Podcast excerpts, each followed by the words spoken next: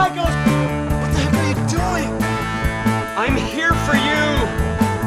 We have such sights to show you. Hallo und herzlich willkommen zu Filme zum Dessert, Episode 2. Mein Name ist Christian Grundei, ich bin Filmemacher aus Hamburg und bei mir ist der Florian Schwombeck, der sich kurz selbst vorstellt. Äh, ja, hallo, Florian ist mein Name. Ich äh, bin Regieassistent. Ich bin auch im Filmbereich tätig. Ich habe auch schon mal so ein paar kleine Sachen gedreht. Eigene Sachen, Filme, Musikvideos. Und ja, hab dich mal vor, wie lange ist das jetzt her? 15 Jahren kennengelernt? Ewig, ja. 2000, lass mich überlegen, 2005? Ich glaube, Ja. Januar 2005 bei Ich einem suchte kleinen jemanden, der, Projekt. der Licht macht bei meinem Film und ähm, da hast du dich über eine irgendeine E-Mail-Liste, die es damals gab oder sowas, Ja, eine Yahoo-Liste oder sowas. gemeldet. Ja. Ja, Was genau. ist das? 2005 sind dann 14 Jahre. ja, Wow. ja, das ist schon eine 14 Weile. Erstaunlich. Naja, auf jeden Fall sind wir heute hier zusammengekommen, um über Filme zu reden und zwar über zwei Stephen King-Verfilmungen, um genau zu sein. Und zwar, Wir haben äh, Cujo im Angebot ja, und, und Christine von von, John John Carpenter. Carpenter. Ja, fantastisch. Freue ich mich sehr drauf. Schön, dass es geklappt hat.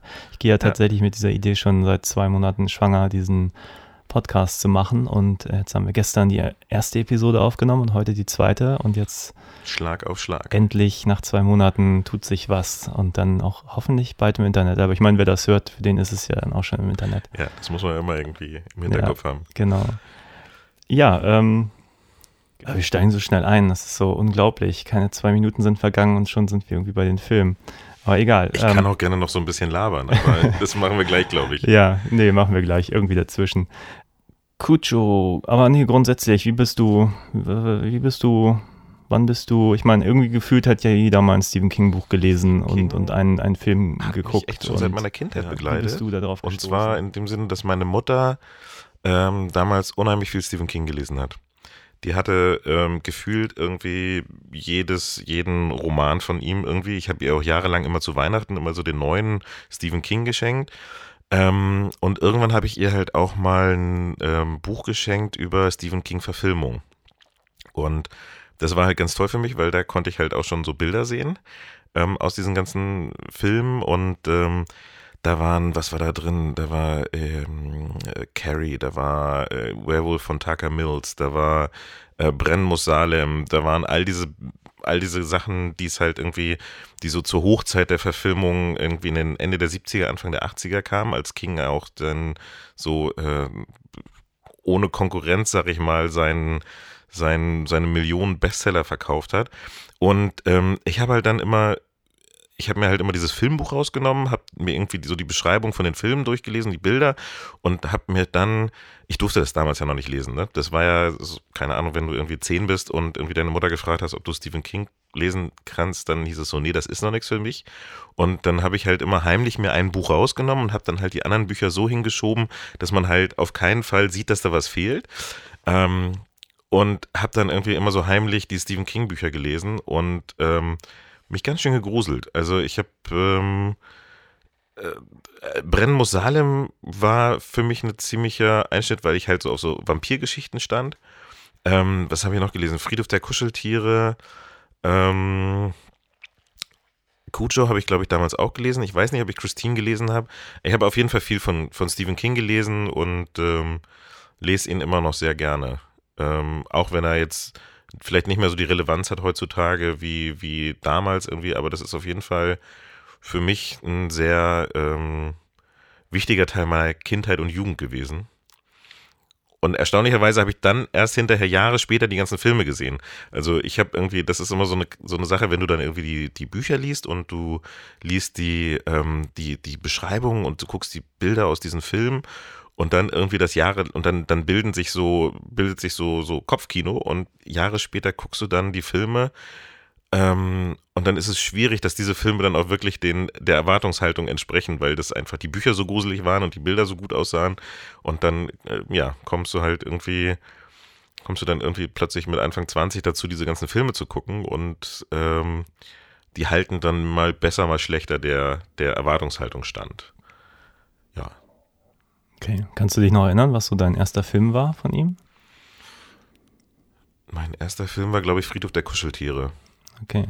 Der, die Friedhof der Kuscheltiere mit ähm, Denise Crosby damals und äh, ähm, das war, glaube ich, mit das erste, weil ich wollte ganz gerne S gucken, so in, in den, also es gab ja, es gibt ja bei Stephen King so diese Kinoverfilmungen, die in den, ähm, Ende, wie gesagt, Ende der 70er, Anfang der 80er irgendwie kamen. Das war dann so Firestarter, Dead Zone, ähm, wie sie nicht alle hießen. Und dann gab es ja so eine, so eine Phase in den 90ern, wo plötzlich aus allen Stephen King-Filmen irgendwie so äh, Miniserien, so, so meistens so TV-Zweiteiler gemacht worden sind. Da hat er dann auch noch, wo dann auch noch Shine, äh, ja, Shining, Shining habe ich tatsächlich erst, keine Ahnung, vor 10, 15 Jahren gesehen oder sowas. Also es ist jetzt auch schon lange her, aber dafür, dass es ein großer Klassiker ist, ähm, habe ich den relativ spät gesehen. Naja, und in den, in den 90ern gab es halt immer diese Zweiteiler, die er dann meistens auch, die Stephen King selber auch produziert hat, weil er mit den Kinofilmen vielleicht nicht so zufrieden war. Ähm, und die auch teilweise nötig waren, weil es, glaube ich, weil er, weil er seine Romane, ich meine, du hast so einen 600-Seiten-Roman und der wird dann irgendwie auf einen 90-Minuten-Film gepresst. Und ähm, ich glaube, er war recht unzufrieden damit und hat dann viele Sachen wurden dann nochmal als, als Miniserie oder als, ähm, als ja. Wobei man tatsächlich ja sein, sein kreatives Schaffen im filmischen Bereich ein bisschen kritisch sehen muss, würde ich mal so sagen. Ja. Er hat ja tatsächlich bei einem Film auch selber Regie geführt, äh, nämlich Trucks Reha M auf Deutsch. Das Ah, ja. begann ohne Vorwarnung. Hat einen tollen RTL-Titel gehabt, ähm, der dann wirklich nicht gut ist. Also man muss die nochmal schauen. Ich habe ihn tatsächlich auch seitdem nicht wieder gesehen. Ich glaube, ich habe ihn auch noch nie gesehen. Ich, hab- Aber ich kenne ihn nur aus dem seine Film. einzige Regiearbeit. Und ähm, ja, und er selber mag ja angeblich zum Beispiel diese TV-Version von The Shining lieber als den Kubrick-Film. Und das ist ja für jeden Cineasten irgendwo komplett unverständlich. Und Ja. ich, er hat dann auch doofe Sachen gemacht, muss man sagen. Ich kann mich zum Beispiel erinnern, diese Lars von Trier-Serie Geister, die ich wirklich fantastisch finde. Da gibt es ja auch das Kingdom Hospital nach, von ihm irgendwie umgeschrieben, wo dann wirklich in den ersten zwei Minuten da die ganzen CGI-Geister auf der Autobahn stehen. Wo man wirklich sagen muss, das Hab ich ist echt schlecht. Das ist ganz, ganz fürchterlich. Und ähm, ja, aber gut. Ja, aber ich, ich glaube, es war Friedhof der Kuscheltiere, war mein erster Film und ich wollte total gerne S gucken, aber das war, ich habe da mal, den hatten wir auf Video, weil meine Eltern haben auch früher viel auf Video aufgenommen. Ähm, aber ich habe mich, ich habe irgendwie nur mal reingeschaut und fand den so gruselig mit diesem Clown, dass ich mich jahrelang nicht getraut habe, den zu schauen. Jetzt ist ja gerade, ähm, S ist ja jetzt gerade wieder, ähm, eröffnet ja quasi gerade wieder die nächste Renaissance der Stephen King-Filme. Jetzt wird auch Friedhof der Kuscheltiere wieder neu aufgelegt und ähm, ja, das aber doch Friedhof der Kuscheltiere war, glaube ich, somit das erste, was ich gesehen habe. Und bei dir? Ähm, ja, bei mir war es tatsächlich so, also ich kann mich noch erinnern, wie ich an die Stephen King Bücher geraten bin. Und zwar hatte ich, ich weiß nicht mehr, wie alt ich da war, vielleicht zwölf oder so, vielleicht 13. Ähm, auf jeden Fall habe ich zu dem Zeitpunkt ganz viele drei Fragezeichen Bücher gelesen. Und mein Problem war einfach, dass ich die innerhalb von, ich habe mir, ich glaube, ich war extra langsam, damit ich die nicht in einem Tag durch hatte, sondern wenigstens zwei Tage gebraucht habe. Und nachdem ich, weiß nicht, gefühlt zehn Stück davon gelesen habe und ähm, habe ich irgendwie festgestellt, nee, das, das bringt's nicht so. Die sind einfach viel zu dünn, viel zu groß geschrieben. Ich brauche Erwachsenenliteratur. und bin dann halt, ich, obwohl meine Eltern zwei im Schrank hatten, aber die habe ich später erst gelesen, in der, in der Bücherei habe ich dann, ich weiß nicht mehr, was mein erstes war. Vielleicht war es Stark, vielleicht war es auch, ähm, Ich glaube, Stark war der erste Film, den ich sogar gesehen habe. Vielleicht war es, war, habe ich den sogar noch vor, vor Friedhof der Kuscheltiere. Ich weiß es nicht. Die Erinnerung Okay. verschwindet. Also ich habe auf jeden Fall so ein medium dickes Buch genommen. Da, daran kann ich mich noch erinnern. Also es war jetzt nicht so ein ganz dünnes und es äh, war auch definitiv nicht S oder so Stand oder so von diesen ganz super dicken Wälzern. Also es war irgendwas dazwischen.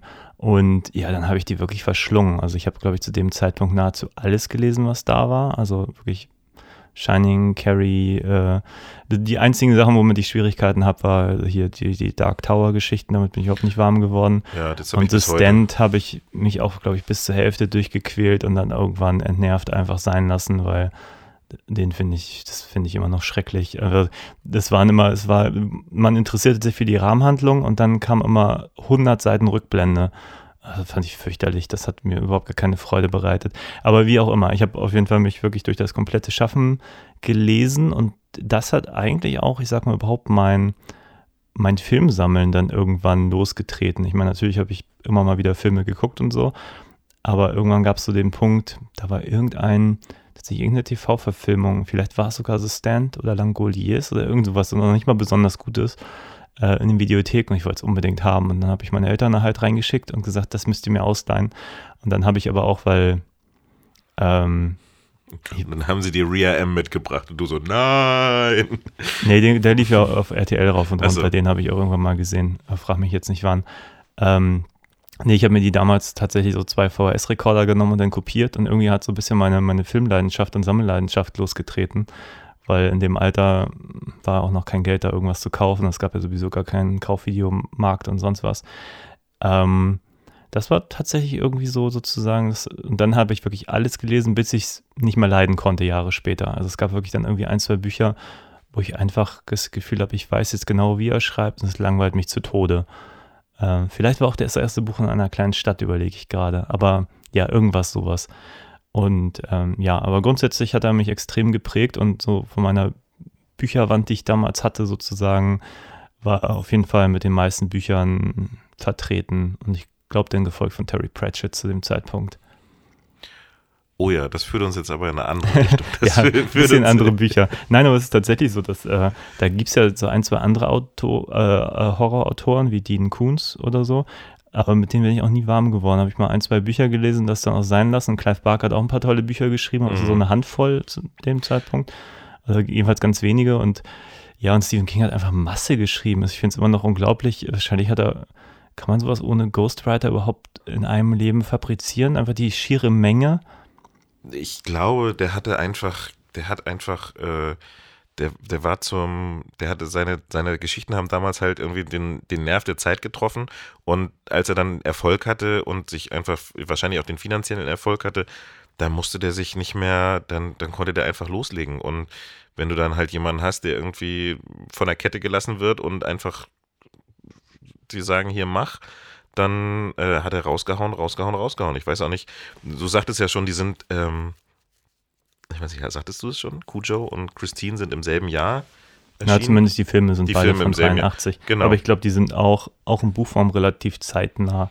Also ich habe jetzt nur kurz in der Wikipedia geschaut, da waren leider nur die deutschen Veröffentlichungstermine drin, die ja jetzt nicht viel sagen, weil da kann der natürlich ein paar Jahre vorher in, in den USA released worden sein. Ähm, aber ja, auf jeden Fall, die Filme sind beide von 83. Was, was ich aber interessant fand bei meiner kurzen Recherche, ähm, dass es wohl so war, er hat die ersten drei Bücher unter seinem richtigen Namen geschrieben, Stephen King, also wenn es ein richtiger Name ist. Ähm, wovon wir mal also ausgehen. Carrie, Brenn Salem und noch irgendeins. Äh, vielleicht The Shining. Und dann hat er ähm, unter Richard Bachmann ja unter Pseudonym dann zum Beispiel Running Man geschrieben und noch ein paar andere. Ähm, irgendwie angeblich, um zu gucken, ob er dann auch erfolgreich ist. Also Ja. ob es jetzt nur sein Name ist, der die Bücher erfolgreich macht. Und die waren wohl angeblich recht erfolgreich. Und als er dann sozusagen Surprise, so heiß ich wirklich, äh, waren, gingen die Dinger dann auch durch die Decke. Äh, fand ich nur faszinierend, weil ursprünglich habe ich gedacht, die hätte er natürlich am Anfang geschrieben, die Richard Bachmann-Sachen, bevor er seinen wahren Namenpreis gibt und nicht erst schon mit richtigem Namen und dann halt unter Pseudonym. So, nee, das, das wusste ich damals schon, dass es, äh, wobei, damals muss man zukommen, ich habe es natürlich dann gelesen, als es schon überall drauf stand, irgendwie äh, Stephen King, äh, Richard Bachmann ist ja, nein, ich King. auch, nein, aber in meiner Logik hat er natürlich die Bachmann-Sachen davor geschrieben und nicht Ich sozusagen glaube, er hatte in, drei großen in Hits. irgendeinem Vorwort, Vorwort von irgendeinem Buch hatte er halt einfach mal erzählt, warum er die unter dem Pseudonym geschrieben hat. Es gibt auch ein super interessantes Buch von ihm, wo er ähm, über den Prozess des Romanschreibens, das habe ich in irgendeinem Secondhand-Laden mal, äh, Secondhand-Buchladen mal gefunden, da erzählt er quasi, wie er, was für eine Arbeitsweise er hat für seine Romane und wie man erzählt ein bisschen aus seinem Leben und wie er angefangen hat zu schreiben und wie man doch so ist quasi wie so ein äh, so wie man heute tausende Ratgeber, wie man irgendwas macht, halt hatte er das damals aber auf seine Art und Weise formuliert und da geht er auch auf dieses diese Geschichte ein, dass er ähm, das unter einem Pseudonym, oh, da, das, da, da ist jetzt nur meine Erinnerung sehr schwammig, deswegen. Okay. Ja, okay, aber kommen wir einfach mal zu den Filmen. Cujo, 1983. Hast du den, wann hast du ihn das erste Mal gesehen? Hast du ihn vorher schon mal Gestern. Ja, okay. Ich habe ihn auch. gestern gesehen. ich auch. Ähm, Also ich habe, ich habe, wie gesagt, das erste Mal über den Film und Bilder und sowas habe ich halt in diesem Stephen King Buch, in diesem Film, die Filme von Stephen King äh, gelesen. Ich habe das, den Roman dann auch irgendwann in den 90ern irgendwie so als Jugendlicher gelesen. Und der Film äh, gestern lag jetzt schon eine Weile bei mir zu Hause, was vielleicht auch einer der Gründe war, jetzt ihn mal vorzuschlagen für diesen Podcast. Ähm, ich, ich fand ihn ziemlich spannend. Er ist, hat eine sehr simple Prämisse irgendwie, so oder so sehr simples Setting. Ähm, und ähm, ich fand es ein Film, der ganz gut gealtert ist. Also klar, wenn, wenn du irgendwie äh, Kostüme und Fahrzeuge und Verhalten und sowas der Leute hat sich natürlich gewandelt, aber so, ähm, ich fand für so einen Tierhorrorfilm äh, aus den 80ern hat er sich ähm, erstaunlich gut gehalten irgendwie. Oder wie siehst du das? ja, absolut. Ich meine, ich habe ihn auch gestern das erste Mal gesehen. Ich habe damals das Buch gelesen, aber es ist halt mindestens 20 Jahre her. Also die doch. Erinnerung ist nicht mehr sehr, sehr frisch. Ähm, und mm, ich fand, fand einiges an dem Film sehr schön. Ähm, paar Sachen lassen, also ich würde mal sagen, gilt zu Recht nicht zu den wirklichen Klassikern. Also ich habe eigentlich das Gefühl, die besten Stephen King-Verfilmungen sind immer die, wo sich dann auch die ähm, die Filmemacher ein paar Freiheiten genommen haben, eben halt Kubrick oder De Palma bei Carrie oder äh, eben auch Carpenter später bei Christine. Ähm, und ich habe so ein bisschen das Gefühl, ohne mich jetzt wirklich an das Buch erinnern zu können, vielleicht ist der Film zu nah am Buch und das ist ein bisschen mein Problem.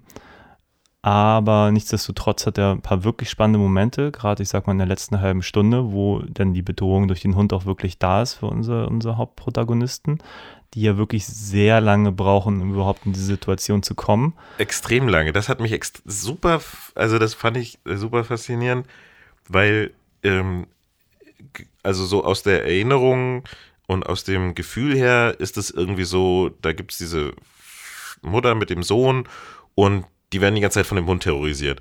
Und bis die aber, jetzt habe ich den Film gesehen und bis überhaupt der erste, als der erste Mensch wirklich stirbt, das ist ja der, der Kumpel von dem Besitzer, gucke ich auf die Uhr und stelle fest, es ist eine Dreiviertelstunde vergangen von diesem Film.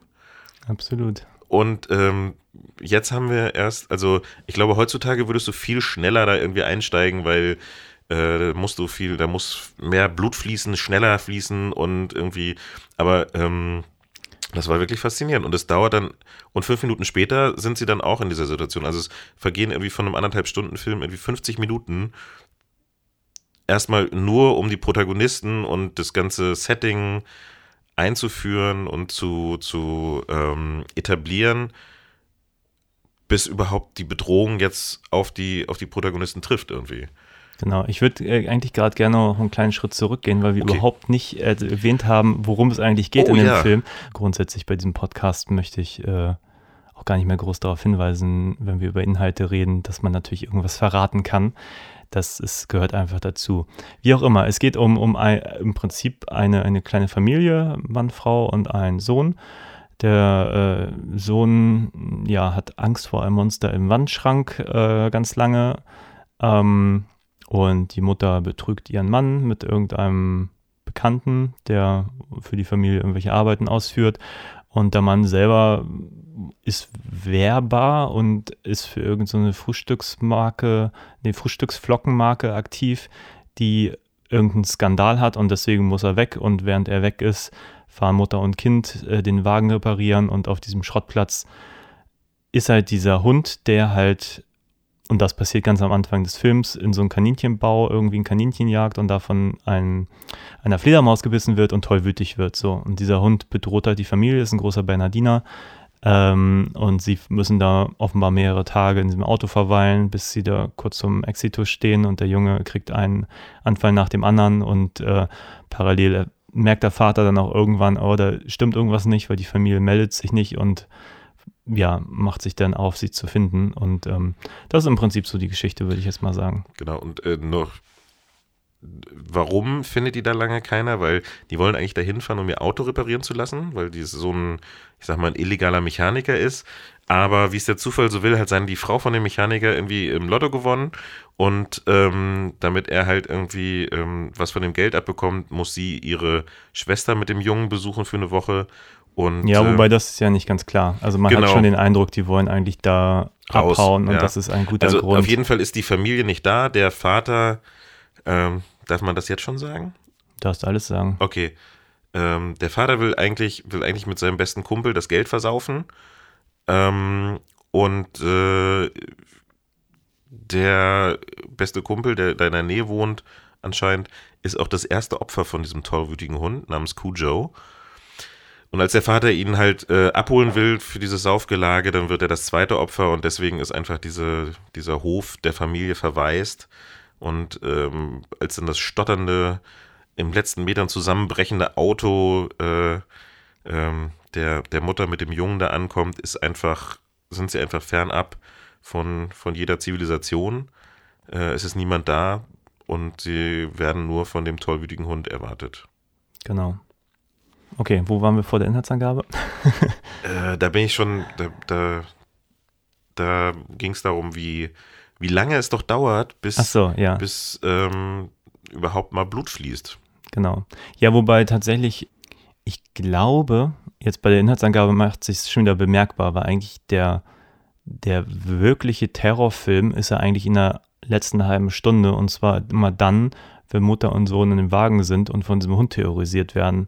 Ich meine, natürlich würde es für einen Film, der sich darauf konzentriert, diese Situation, ich sag mal 90 Minuten abzubilden, könnte der eigentlich ganz anderes Spannungspotenzial erhalten. Und hier sehen wir aber erstmal die Familie, wirklich eine Dreiviertelstunde.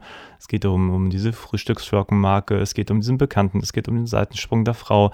Das bringt einem die Charaktere schon ein bisschen näher, aber ich habe so das Gefühl, das, wo das meiste Potenzial ist, das wird dann doch relativ schnell am Schluss in einer halben Stunde abgehandelt. Nicht, dass es nicht effektiv ist, und, aber grundsätzlich ist das schon mal vorweggenommen ein bisschen mein Problem an dem Film, dass der zum Beispiel mit einem unglaublich hohen Tempo einsteigt. Also das erste, was ich gesehen habe, als dieser Film angeht, war ganz groß äh, Kamera, Jan de Bond. Ähm, Echt? Das hatte ich, habe ich übersehen. Späterer Regisseur von Speed und Twister und so weiter. Und zu dem Zeitpunkt. Kameramann von Stück langsam. Ja, es ist ungewöhnlich, dass mir, also ich meine, klar, den Namen kenne ich, deswegen habe ich ihn wahrscheinlich, aber dass überhaupt ein Kameramann so schon so äh, prominent im Vorspann erwähnt wird, zeigt ja irgendwie, dass er zu dem Zeitpunkt schon, er hat, glaube ich, vorher nur der vierte Mann mit Verhoeven gemacht und den Rest kannte ich nicht, ähm, aber schon irgendwie einen Namen hatte, dass man ihn auch schon so in so einen Vorspann packt.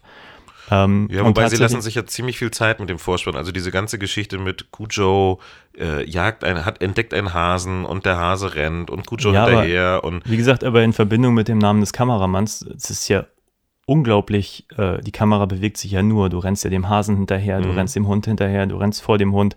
Ich dachte immer, es ist schon echt geil gemacht und dann plötzlich ab in Kaninchenbaum mit dem Kopf rein und es ist schon, schon echt geil. Ich habe auch kurz gedacht, als ich geguckt habe, was dann Jan de Bond kurz davor gemacht hat, er hat zum Beispiel diesen Raw gemacht. Hast du von dem gehört? nee. Das ist äh, mit, oh, ganz bekannt, äh, Melanie Griffiths, glaube ich. Das ist so eine Helen Mirren. Das ist so ein, so ein, so ein irgendeine Hollywood-Familie, die irgendwie wirklich auch privat, ich gebe es jetzt wahrscheinlich nicht ganz korrekt wieder, aber die haben, glaube ich, wirklich mit, mit Tigern oder so zusammengelebt oder Löwen oder so.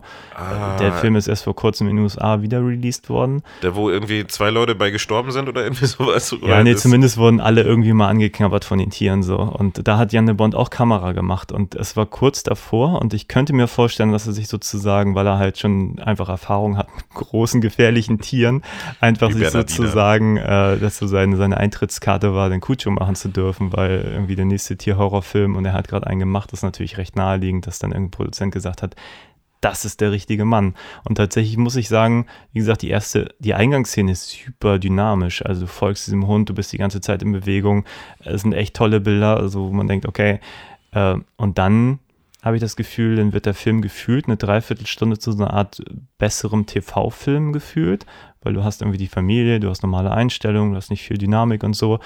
Ähm, nur um dann eigentlich, wenn die Bedrohung losgeht, total durchzudrehen wieder. Ich erinnere mich Mhm. an eine Szene im Auto, wo sich die Kamera um 360 Grad dreht und so und der Junge schreit und und und das Die ist wirklich Mutter hängt im, halb im Koma. Sie haben wirklich versucht, diesen Wahnsinn zu visualisieren und man hat so das Gefühl, ja, es ist, hat echt geile Momente und man wünscht sich einfach, dass der Film sich mehr auf sowas konzentriert hätte, als auf, Ja, Ja, ich dann- glaube, man muss das, ähm, vielleicht ist das Erzähltempo irgendwie so ein bisschen der Zeit damals geschuldet. Ähm, was, ich, was ich generell gut fand, war, dass sich einfach die Zeit genommen wurde, uns diese Familie näher zu bringen und auch Sympathie für diese Familie. Also auch wenn die Mutter irgendwie ihren Mann betrügt, du merkst, der hapert es irgendwie in der Beziehung, ähm, aber die haben beide irgendwie ein sehr liebevolles Verhältnis zu ihrem Sohn. Der Sohn ist zwar smart, aber ist halt nicht so ein Besserwisser-Kind irgendwie, wie irgendwie ähm, so ein, so ein Besserwisser-Filmkind, sondern er fühlt sich wie ein realistisches Kind an. Irgendwie diese, diese Angst vor dem Monster im Schrank, irgendwie so, dass das äh, äh, könnte fast irgendwie ein eigener Film werden. Ähm, da, das erinnert mich auch an irgendwie einen Kurzfilm, den es mal gab, wo, wo so ein ähm, da merkt man aber auf jeden Fall, das ist so eine, das irgendwie, das ist so ein Stephen King-Ding, glaube ich, auch so ein, so ähm, dieses, dieses äh, Kind und äh, Urängste und diese Ur und dann hast du halt wirklich ein Gefühl über diese, diese Familie, dass du, ähm, dass, dass sie dir am Herzen hängen und das ist auch, glaube ich, ganz wichtig, um dann halt diese, diese die, dich mitfiebern zu lassen. Das hätte man wahrscheinlich auch schneller machen können. Und das würde man heutzutage, würde ich mal behaupten, auch schneller machen. Aber ich finde, das ist ganz wichtig, weil das wird, wurde bei vielen Filmen, wird bei vielen Filmen einfach zu kurz gemacht. Da hast du über, also es ist halt, bringt halt die Fallhöhe rein, ne? Dadurch, dass du, dass dir diese Familie so viel wert, so, äh, so, so sympathisch ist, ist natürlich die Bedrohung umso größer. Wenn dir jetzt die Familie, wenn das alles Arschlöcher wären, dann ähm, wäre es dir auch egal, ob die da drin sind. Das ist so ein bisschen so das Problem, was ich irgendwie in, in, in vielen Horrorfilm-Fortsetzungen habe, so vor allen Dingen bei Slashern, dass du, dass ich irgendwann so die Sympathie irgendwie, so dir sind die Figuren eigentlich egal, sondern es geht nur noch um den Kill. Und dadurch, dass du aber hier das Sympathiepotenzial bei so groß ist, hast du halt einfach wird, und du weißt, dass da diese Bedrohung ist, ist irgendwie, ähm, macht das den Terror irgendwie auch stärker. mag sein. Also wie gesagt, ich hatte, tatsächlich ist es vielleicht ein bisschen mein Problem, dass ich nicht so gut, also vor allem mit der, der Frau connecten konnte. Übrigens die ist die ein- Wallace, die ja Mhm. wirklich ein, ein, ein äh, ja, würde man sagen, nach Jamie Lee Curtis vielleicht die bekannteste der Scream Queens ist. Also in unglaublich vielen Horrorfilmen dabei. Und ich habe irgendwie hier ein paar rausgesucht. Ja, Horrorfilm, Anführungszeichen, E.T., Critter, Howling, Hills Have Eyes war sie dabei. Ähm, Die ist Ja. ein bisschen spröde. Die Mutter ist, fand ich irgendwie ein bisschen spröde. Ich habe den Namen tatsächlich eigentlich nur im Kopf, weil gefühlt jeder drittklassige Horrorfilm heutzutage sie irgendwie gefühlt wahrscheinlich einen Drehtag irgendwie einkauft, nur um dann ihren Namen ganz groß aufs Cover zu packen, um äh, ja ein bisschen Name Dropping. sein, seinen Film bewerben zu können oder ja.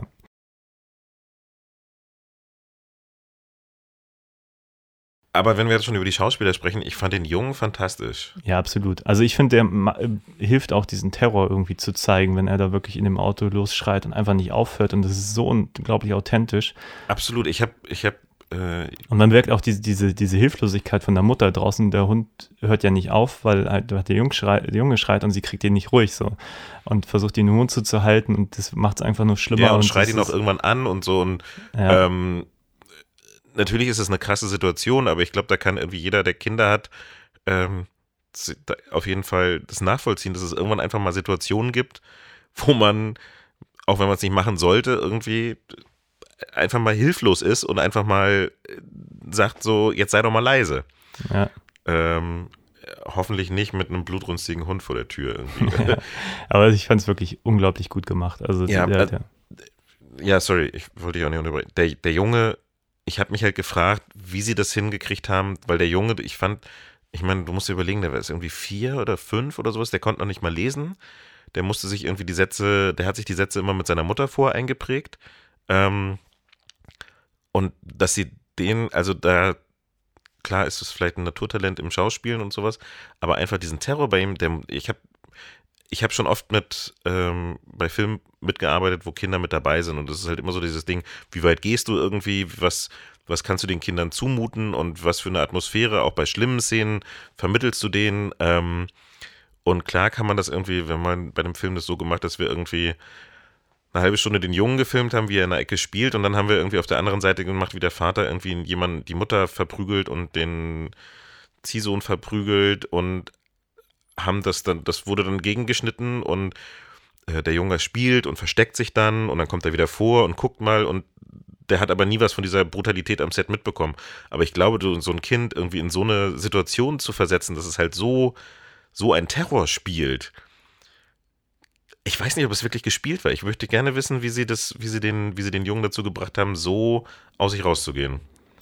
Ja, gute Frage. Also ich meine, äh, ich habe mal irgendwann so eine Doku gesehen über Kindercastings in Hollywood und ähm, wenn man das, als ich das gesehen habe, habe ich gedacht, okay, das ist natürlich ein Riesenunterschied zu, zu ähm, dem, wie ich sag mal, unsere Filmbranche hier in Deutschland funktioniert, weil da ist es wirklich so, Kinder kommen irgendwie aus, aus der ganzen Welt oder aus ganz Amerika zumindest, äh, mit ihren Eltern da wirklich wochenlang hin für diese Seriencastings und so. Ich weiß nicht, ob es in den 80ern so war, aber ich nehme an, es, es mhm. wird ähnlich viel komprimiert sein, dass wirklich, sei es jetzt Eltern das vielleicht auch indirekt pushen, dass ihre Kinder auch im frühen Alter schon äh, Schauspiel machen und tun und indirekt halt auch einen Druck mitgeben und so. Und dann ist halt Hollywood da, die sich einfach die allerbesten dieser Kinder rauspicken können. Das hat natürlich mit der deutschen Filmbranche rein in ihren Dimensionen, wo alle dahin wollen und so. Ähm, nee, das ist schon klar, aber unglaublich wenig zu tun. Aber das ist für mich eigentlich immer ein bisschen die Begründung, warum gerade Kinderschauspieler in US-Filmen teilweise ein so unglaubliches Niveau hinlegen,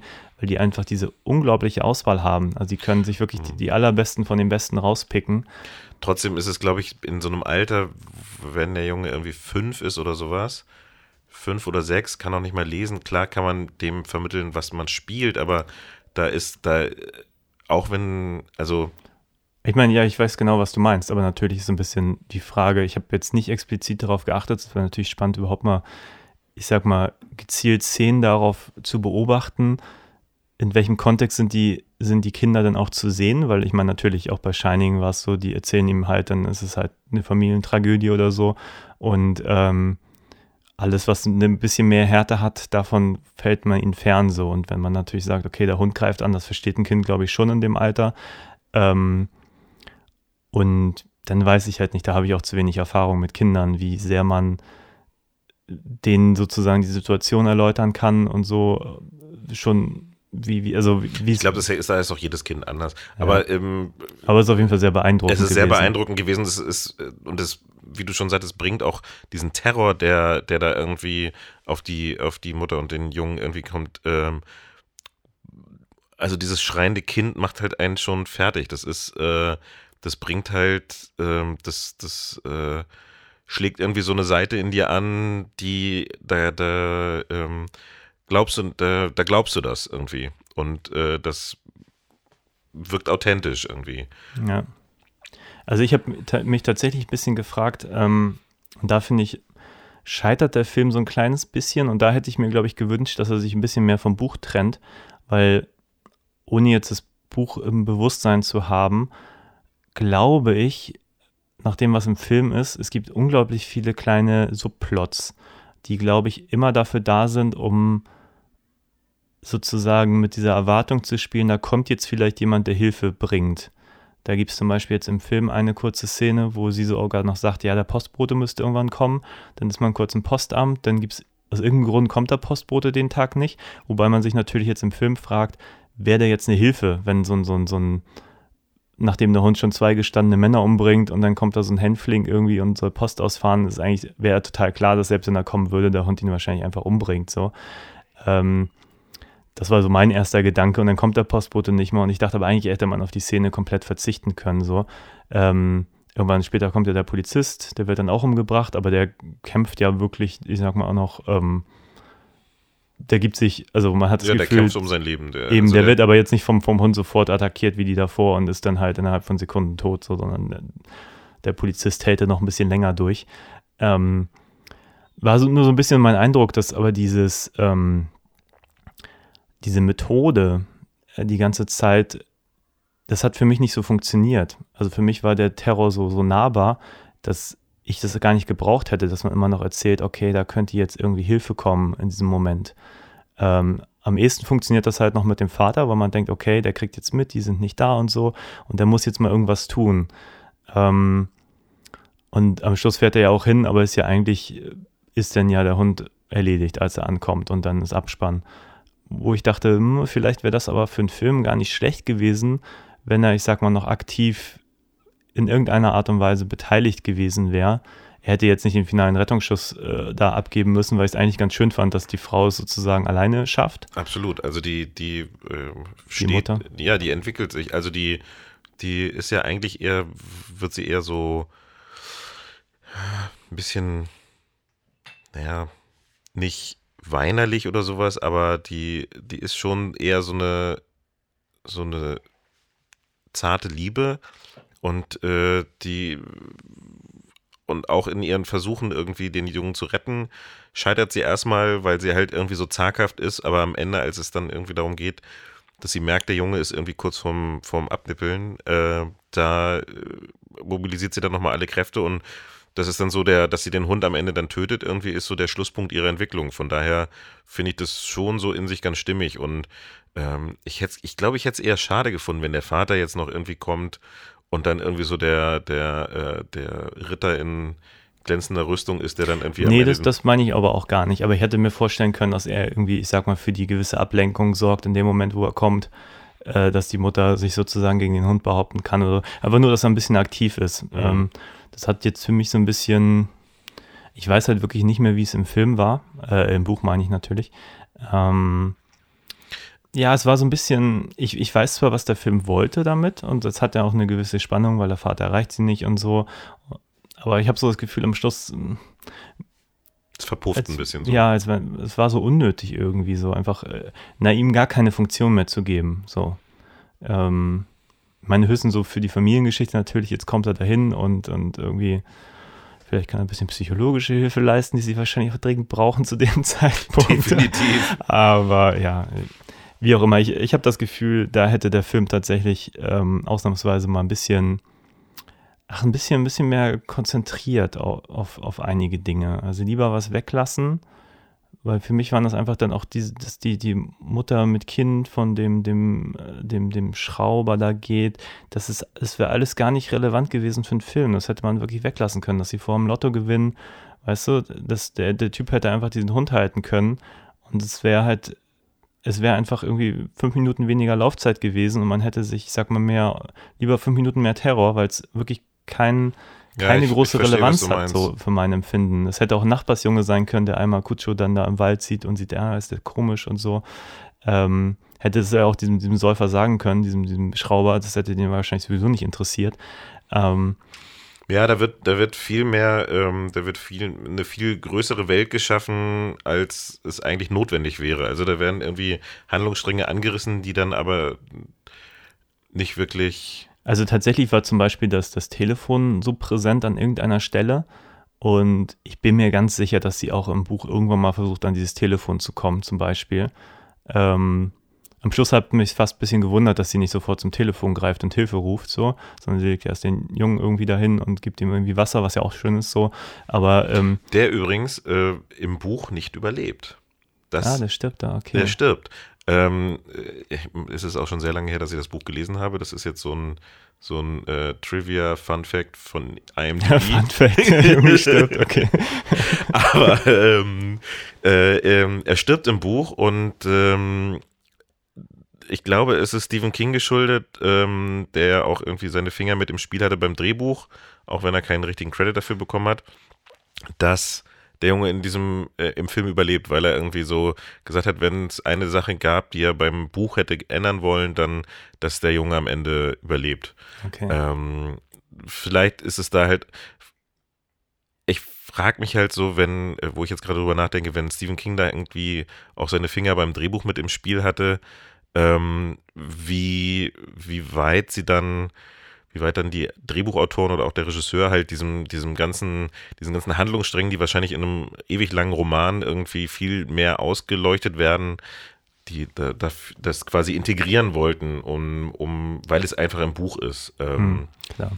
Wobei ich das grundsätzlich alles interessant fand. Also ich fand auch diese Frühstücksflocken-Thematik grundsätzlich interessant. Also fast so interessant, dass ich dachte, okay, das hätte jetzt auch noch ein bisschen mehr ähm, Fokus haben können irgendwie. Ähm, aber eben nicht für das, was eigentlich noch kommt, weil dieser Terror funktioniert ja auf diesem beschränkten Raum Mutter und Kind im Auto. Und das war für mich sozusagen ein bisschen die Essenz des Films und es dauert einfach wirklich 50 Minuten, bis sie in der Situation sind. Und bis dahin hätte der Film meines Erachtens einfach ein bisschen konzentrierter sein können. Das ist eigentlich so. Ja, ja, nee, da gebe ich dir recht. Da gebe ich dir recht. Das, ähm Man hätte natürlich vielleicht im Umkehrschluss äh, den Terror dann vielleicht einfach länger machen können. Ja. Da hätten sicherlich noch ein paar, wie gesagt, das Tele also, sehr, also am Anfang gab es so ein paar Dinge, die dann auch so in Fokus gerückt wurden. Erst das Telefon, später der Baseballschläger. Den Baseballschläger nimmt sie dann ja später. Aber zum Beispiel das Telefon ist, außer dass es dann irgendwann mal klingelt und der Hund verrückt wird, dann ja auch nicht mehr so relevant. Wobei ich mir denke, aber für sie muss das ja eigentlich so ein, so ein klarer Fokuspoint sein. Ja, so ein Ziel, weil irgendwie. Genau, das ja Hilfe verspricht zum Beispiel. Aber gut, vielleicht haben sie auch mehr gedreht und haben dann gesagt, okay, wir müssen es konzentrierter machen, weil sonst wiederholt sich oder wie auch immer. Ja. Was ich gut fand, war, das ist ja Creature-Horror, ne? Das, ähm, ähm, die, Creature ist hier, oder das Creature ist hier ja ein, ein Hund. Und, ähm, Bernardina auch noch eigentlich ein total ja, ruhiger Hund. Eigentlich ein total ruhiger und total ja. lieber Hund, wenn man für jeden, der irgendwie schon mal äh, mit diesen Hunden in, irgendwie in Kontakt war, irgendwie weiß. Ähm, und dass sie halt, ähm, naja, es ist halt so, dass das, ähm, das sie haben ja verschiedene Sachen irgendwie genommen, um diesen Hund irgendwie böse zu machen. Der kriegt Eiter drauf, der kriegt Blut drauf, was, wobei sie irgendwie das ständig neu machen mussten, habe ich gelesen, weil, der, mhm. weil die Hunde das immer abgeschleckt haben. Aber ähm, ich finde, die Bedrohung kommt ganz gut rüber über diesen Hund. Und, ähm, ich fand ihn auch absolut glaubhaft. Total.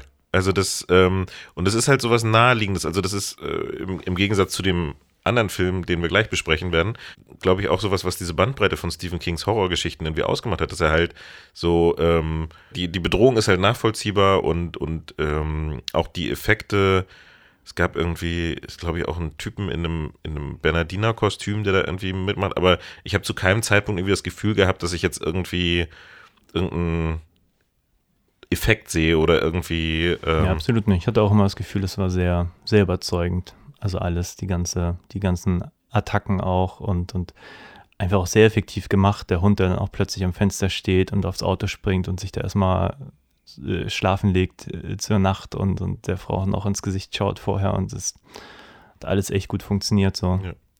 Ähm, weil du vorhin sagtest, dass Bernard, Bernardiner ja eigentlich so liebe Hunde sind. Ich glaube, die mussten, äh, ich habe auch irgendwo gelesen, die mussten denen immer die Schwänze quasi ans Bein binden, weil die Freund Tiere sich so gefreut haben, wenn sie gedreht haben und wenn sie ihre Aufgaben irgendwie machen mussten, die haben ja mhm. irgendwie den, das Lieblingsspielzeug von denen im Auto versteckt, damit die immer da, da das angebellt haben und da rein wollten. Ich habe nicht drauf geachtet, aber ich meine gelesen zu haben, dass das jemand kritisiert, dass man die ganze Zeit, irgendjemand schrieb im Internet, auf irgendeiner Plattform, dass ihn das total genervt hat, dass er dauernd den Schwanz wedeln sah und dann weiß, dass der Hund sich gefreut hat. Nee, das so. ist in einer Szene, gerade, gerade beim ersten okay. Mal, wenn der, kurz vorm ersten Kill ist mir das auch aufgefallen, so, wenn der, wenn die zum Nachbarn, äh, wenn er zum, zum, zum Säufernachbarn geht und den anbellt. Da wedelt der Schwanz. Da ist es tatsächlich das einzige Mal, wo sie es vergessen haben. Sonst haben sie wohl immer irgendwie den Schwanz abbinden müssen, damit du nicht siehst, dass der Hund sich jetzt gerade tierisch freut, äh, dass er jetzt irgendwie mit Härchen irgendwie spielen darf vor der Kamera. Okay, fantastisch. Gut, aber haben wir eigentlich noch viel zu Kutsche zu sagen? So? Nee, ich fand, der hatte, der hatte einen sehr effektiven Musikeinsatz irgendwie. Ja, habe ich ehrlich gesagt jetzt nicht. Okay ich fand, er, hatte eigentlich so einen klassischen Filmscore und dann immer, aber wenn der Hund kam, hatte das sowas, was uns jetzt eigentlich auch führen könnte zum anderen, hatte er immer so wie so Carpenter-Momente mit so einem Synthesizer drin, der dann irgendwie immer den Hund, äh, immer wenn der Hund dann böse auftritt, so ein. Okay. Äh, Ist mir jetzt weder positiv noch negativ aufgefallen. Hat für mich eigentlich alles ganz gut funktioniert. Aber wenn du sagst, war es bestimmt so. Aber so als Fazit irgendwie wie, wie würdest du ihn, ich sag mal, zu anderen Stephen King-Verfilmungen einschätzen? Ähm, er, ist, er, ist, auf jeden Fall äh, gut gealtert, ähm, weil die Thematik, glaube ich, die könntest du auch in die Gegenwart setzen. Da hat sich nichts, da hat sich eigentlich nichts dran geändert, sondern es ist halt so eine, so ja so eine so eine Terrorbedrohung irgendwie, die da die da über diese Mutter und den Jungen reinbricht. Und ähm, glaube, der ist dadurch, dass er halt so auch so re- relativ minimalistisch ist und äh, vom Setting und von den von den Effekten und sowas her ähm, hat er sich gut gehalten. Wird jetzt vielleicht nicht mein Favorite Stephen King-Verfilmung werden, aber äh, hat auf jeden Fall aus seinem, seinen Mitteln irgendwie das Beste gemacht, fand ich. Ich würde es ein bisschen weniger positiv sehen. Ich fand den ganz gut. Ähm, Ja, ich, bin- ich bin, sorry, ich bin immer so, so positiv eingestellt. Äh, ja, Ja, okay. Nee, ich habe auch gedacht, also tatsächlich bis auf das fehlende Telefon, heute hat ja jeder ein Smartphone, aber sobald der Akku leer ist, hätte man die gleiche Situation auch heute glaubhaft erzählt. Also von daher fand ich, das hat alles sehr gut funktioniert. Ähm, wie gesagt, grundsätzlich fand ich den Fokus ein bisschen, also ich glaube, für mich reicht es nur für so, ich sag mal, ein, ein gut Minus so. Ähm, ja, äh, das war auch, also, ja, es ist jetzt auch schwierig, das, ich will das jetzt auch nicht alles relativieren, was ich davor gesagt habe. Nein, alles gut. Also es wird, auch- er wird jetzt auch nicht, muss jetzt auch ist keine jetzt, wird, jetzt wird, wird kein Klassiker, es wird kein Klassiker, ähm, der äh, kein, in dem man irgendwie kein Must-See irgendwie der Horrorfilm äh, Historie. Ähm, aber wenn man irgendwie in dem, in dem Genre des, äh, sag ich mal, Creature Horror ähm, ha- hat er sich auf jeden Fall äh, vo- vom reinen Horroraspekt irgendwie so gehalten. Gut, ganz gut gehalten. Ja, so ein schönes Fazit. So, weiter zu Christine. Also, Christine, 1983, Regie John Carpenter. Der hat, wie gesagt, 83 Christine, 82 hat das Ding gemacht, 81 die Klapperschlange, ein Jahr davor The Fog, zwei Jahre davor Halloween, zwei Jahre davor Assault, zwei Jahre davor Dark Star. Also im Prinzip sechs Klassiker direkt in Folge, mehr oder minder, und dann Christine. Ziemlich beeindruckende, äh, beeindruckender Lauf bis dahin. Ja, danach ging es ein bisschen abwärts. Da kam dann auch, ähm, ich krieg's jetzt nicht mehr zusammen, ich habe es ja nicht notiert, aber kamen noch zwei, drei Filme, die dann irgendwie nicht mehr so gut auf der Vita klingen, auf jeden Fall.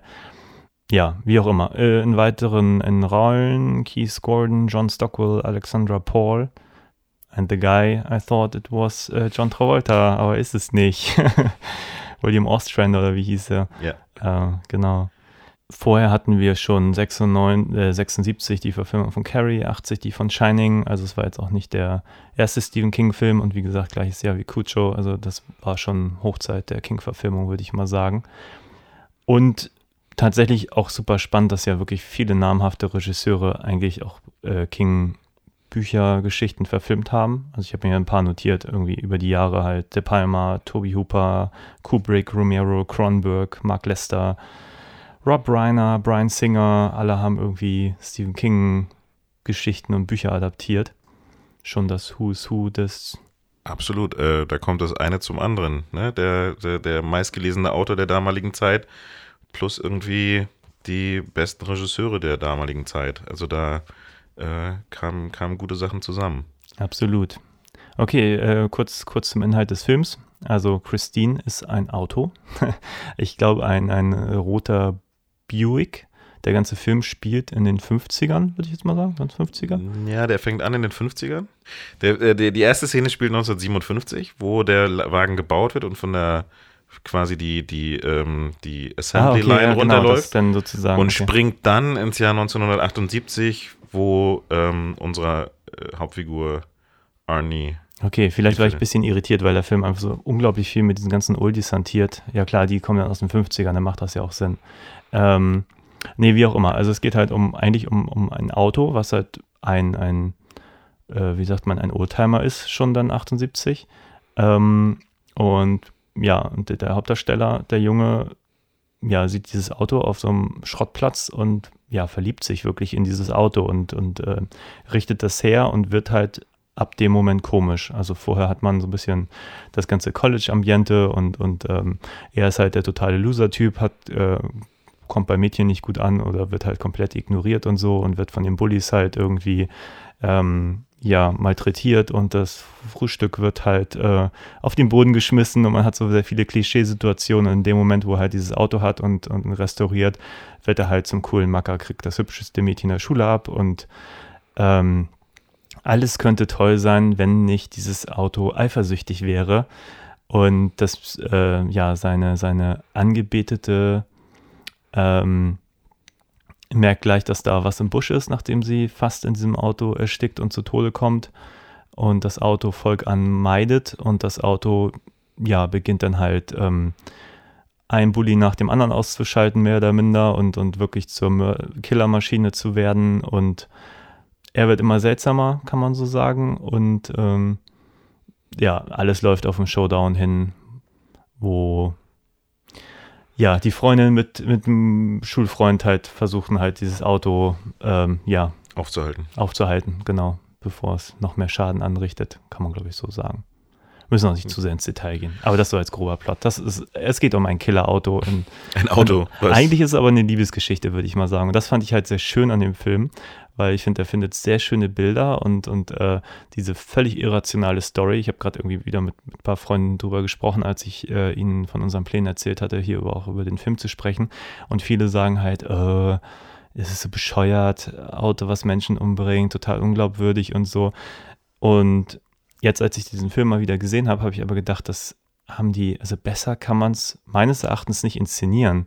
Diese doch sehr übertriebene Story, so, und da ist Carpenter, glaube ich, auch wirklich der Beste, den man hätte kriegen können, gefühlt, weil er wirklich so viel ähm, auch visuell einfach löst. Also für mich war es glaubhaft. Die, die Figur war glaubhaft, dass er sich in dieses Auto verliebt. Die Reaktionen waren glaubhaft. Es war. Ja, ich glaube, es ist auch als, als er, er hat es auch als, als Liebesgeschichte so angelegt, beziehungsweise dem, mit dem Schauspieler so besprochen, dass der, ähm, er hat immer gesagt, wenn es um Christine ging, ähm, soll der Schauspieler sich das hübscheste Mädchen vorstellen, was er sich vorstellen kann. Der soll irgendwie sich die ideale Frau ausmalen und das halt alles, alles aufs Auto projizieren. Und es gibt eine Szene, wo ähm, ähm, Arnie vor dem, vor, vor Christine steht und sagt, show me.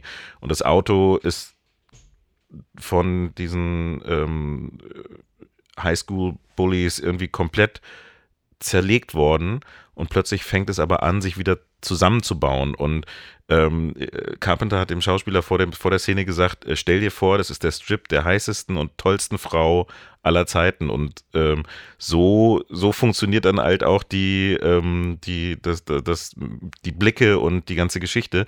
Man nimmt es wirklich ab, dass der, dass der äh, Junge irgendwie halt ähm, in, in diesem Auto halt irgendwie so seine große Liebe findet. Und das Auto braucht diese Liebe, glaube ich, auch, um irgendwie ähm, sein, keine Ahnung, wieder so aufzublühen, weil es ist am Anfang ist es ein rostiger Schrotthaufen und Stück für Stück, alle wundern sich, wie der, wie der Junge, der irgendwie sonst nichts nicht mal schafft, irgendwie eine äh, äh, unbeschattet eine, eine Tüte Müll rauszubringen, plötzlich irgendwie dieses Auto wieder aufzubauen. Und es ist am, es ist nach kürzester Zeit, es ist ein wunderschöner, super restaurierter Oldtimer. Und ich glaube, durch die, äh, die brauchen sich so beide. Also der Junge braucht das Auto, um irgendwie cool zu werden und Selbstbewusstsein zu bekommen. Und das Auto braucht seine Liebe, um wieder aufzublühen und wieder so äh, zum in, in altem Glanze zu erstrahlen. Und ähm, ja, das äh, hast du, glaube ich, äh, ganz richtig gesehen, dass es, dass es wie eine, wie eine Liebesgeschichte irgendwie angelegt ist. Absolut. Und jetzt, wo du es sagst, fand ich es auch faszinierend, dass diese ich würde mal sagen, der Film arbeitet massiv mit Künstlichkeit, weil ich meine, diese Szene, mit der er eingeführt wird, sein bester Kumpel holt ihn ab. Er geht zu seiner Mutter, die Mülltüte fällt in dem Moment irgendwie geht unten auf, alles fällt auf den Boden, das ist eine Riesenpfütze. Er geht durch die Pfütze, seine Mutter hält noch so seine Lunchtüte in der Hand, die sie offenbar für ihn auch immer noch macht, obwohl er eigentlich mehr oder minder schon fast erwachsen ist, so 17. Ähm, er rennt durch die Pfütze wieder zurück, rennt dann wieder irgendwie zum Auto zu seinem Kumpel. Und es ist schon fast eine Slapstick-Nummer, also wird halt wirklich als der, der Obernerd eingeführt, der halt irgendwie sich weder, das weder schafft, den Müll rauszubringen, noch irgendwie sein, sein Frühstück selber zu machen und rennt dann auch noch dreimal durch so eine dicke Pfütze und man denkt sich, seine Schuhe sind jetzt auch schon durch, so. Und das ist einfach total toll. Und dann äh, ist halt auch die, ich sag mal, die Glaubwürdigkeit, dass er dann zum, zum, zum Obermacker wird, ähm, weil er jetzt äh, ja so, so ein übernatürliches Auto sozusagen einen, einen bösen Einfluss auf ihn ausübt, ist dann, glaube ich, leichter zu kommunizieren, als wenn der Film in dem Moment so um Hyperrealismus bemüht wäre, sage ich mal. Ja, also der, ähm, da, da ist, das ist wieder so eine Fallhöhe, ne? So, oder so eine, so eine, ähm, du hast dadurch, dass er am Anfang halt so übertrieben teuplich dargestellt wird, kann er dann halt auch, ist, ist der, der Sprung zu dieser Entwicklung irgendwie auch größer und äh, das machen die halt auch ganz geschickt. Ich glaube, ähm, also mir kam es beim Gucken halt immer so vor, als wenn die mit so Highschool-Klischees halt aus der Zeit spielen irgendwie so und äh, auch so auf die Zwölf irgendwie Ne, da ist der Nerd mit der Brille, der dann irgendwie wegen seinem Mittagessen gehänselt wird. Dann gibt es den äh, super süßen Footballstar, der von den Mädchen angehimmelt wird, dem alles irgendwie zufliegt.